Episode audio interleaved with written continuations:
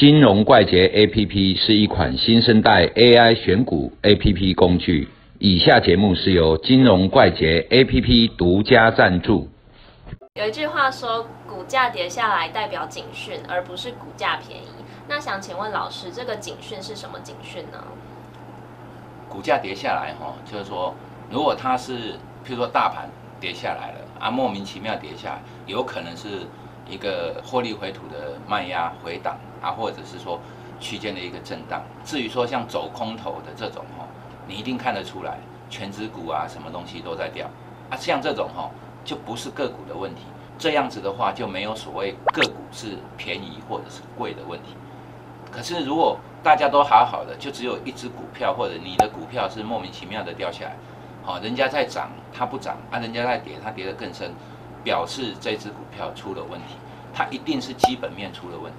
至于说它基本面背后的原因到底是什么，我们不知道。或许过几天我们大家才会知道，啊，记者才会知道。譬如说像合一莫名其妙掉下来，当然有很大的因素是一个获利回吐的卖压。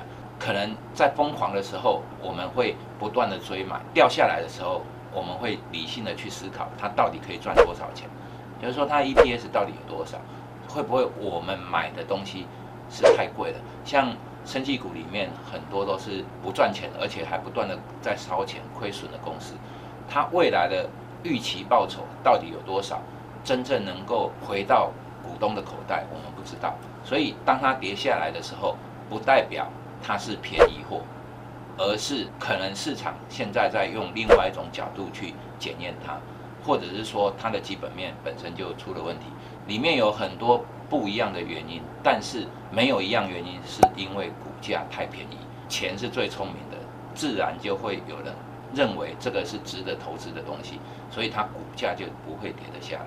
所以跌下来是因为钱的因素，那聪明的钱一定会制定它必须要有的价格。股价跌下来不代表便宜，千万不要去想说啊掉下来了很便宜，我们就经常去买这种东西哈，就是说你要相信这个市场的力量。一定有比你更聪明的人，他拥有更庞大的资金跟消息来源，他会去制定这种的价格。